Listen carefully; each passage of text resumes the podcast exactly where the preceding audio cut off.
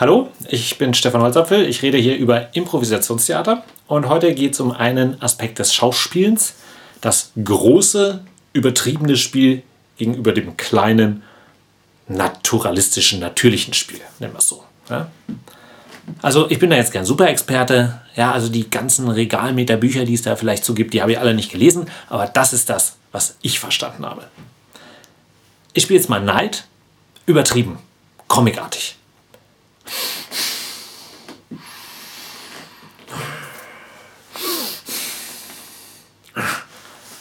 Klar, das ist wie Donald Duck, ja, verzerrtes Gesicht, Rauchsäule über dem Kopf, ja, aber kein Mensch würde so seinen Neid zeigen.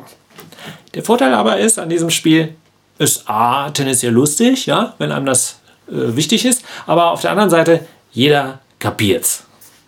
Weil es ja schon ein Problem, dass man oft auch zu klein ist. Ja, also man empfindet es innerlich, aber draußen sieht es keiner. Ist ein Problem von Amateurspielern, aber nicht nur. Ich habe neulich äh, ein Interview gelesen mit zwei berühmten Schauspielerinnen, seit Jahrzehnten beim Film dabei, meinte die eine, ich empfinde immer stärker, als man es sieht. Aber die spielt natürlich trotzdem nicht so.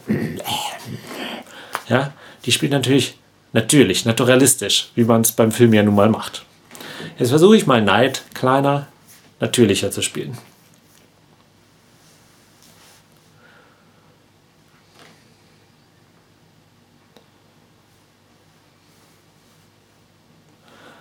Weiß nicht, ob man es jetzt gesehen hat oder ob es vielleicht auch schon wieder ein Hauch zu viel war. Ja, ich bin da unsicher. Und deshalb neige ich zum übertriebenen Spiel. Und es kommt aber immer der Punkt im Training, wo der Trainer sagt, hey, hey, hey, mach mal nicht so viel, sei mal echter.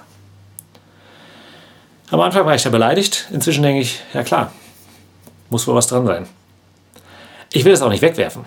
Ich finde das Comicartige, das Übertriebene, das Groteske, das mag ich. Ja, das, das passt auch zu mir. Aber das andere will ich auch können, weil immer passt dieses Groteske einfach nicht. Ein guter Tipp von einem Trainer war, denk dran. Ja, denk dran, denk du Arsch, ey, ich will das auch und so. Also genau die, dieses Gefühl, wie man es im echten Leben vielleicht auch machen würde. Und das, das sieht man von außen. Klein verändert das den Ausdruck, ja. Aber der Mensch ist sehr sensibel, solche äh, Gefühle zu erkennen. Insofern funktioniert das echt ganz gut. Gerade wenn man in einem äh, nicht so großen Saal ist, ja, wo die Leute einen wirklich auch gut sehen können.